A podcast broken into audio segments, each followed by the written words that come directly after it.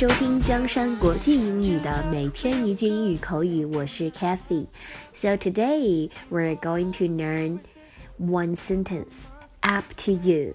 Up to you. It's up to you. It is up to you. 就是由你决定，随便你，听你的，你做主。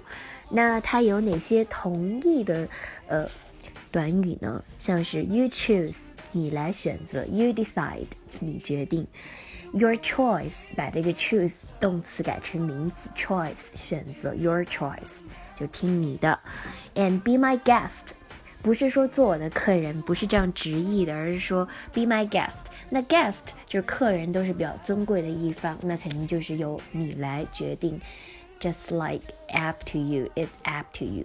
注意这个 up，up to you 的这个 up，它是发的是短音，非常短促的一个音啊。It's up to you，要发短促一点，up to you。嗯，这个话特别适合于就是有选择恐惧症的人。我们经常在说，嗯，今天我们吃什么？去哪家店？我们今天怎么安排？我们经常会听到朋友就是说随便，随便的含义就是让你选，那很适合哈。你就说随便，就说 up to you，you decide，you choose Right，但是我们会可能更厌恶的一种情况是，当你说了 it's up to you 的时候，嗯。然后那个人就你的对方，你的朋友做决定，你又在挑，maybe this one is not so good。Oh, I can't eat this。这个时候可能对方就很抓狂，因为你已经说了随便，然后当对方说出那个 answer 的时候，你好像又不是很满意。其实你只是想让对方说出你心目中、你心里已经有的那个答案，这就是。最纠结、最纠结的一种情况，嗯，如果你是真的有主意了，特别是在嗯对外国人这种直肠子思维，就 go straight，就直接说出来，be straight，be straightforward，直接说就好了，OK。但如果你是真的、真的随意、真的随便、真的。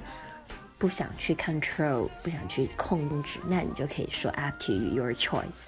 要注意哈，这个不是纠结的时候用，而是真的听你的，你就要把选择权让出来。那我们一起来欣赏一首来自于 George Nozuka 的一首歌曲，很轻快的一首歌曲，名字就叫 Up to You。It says that I will leave it up to you, girl. Okay. So let's enjoy the music. See you next time.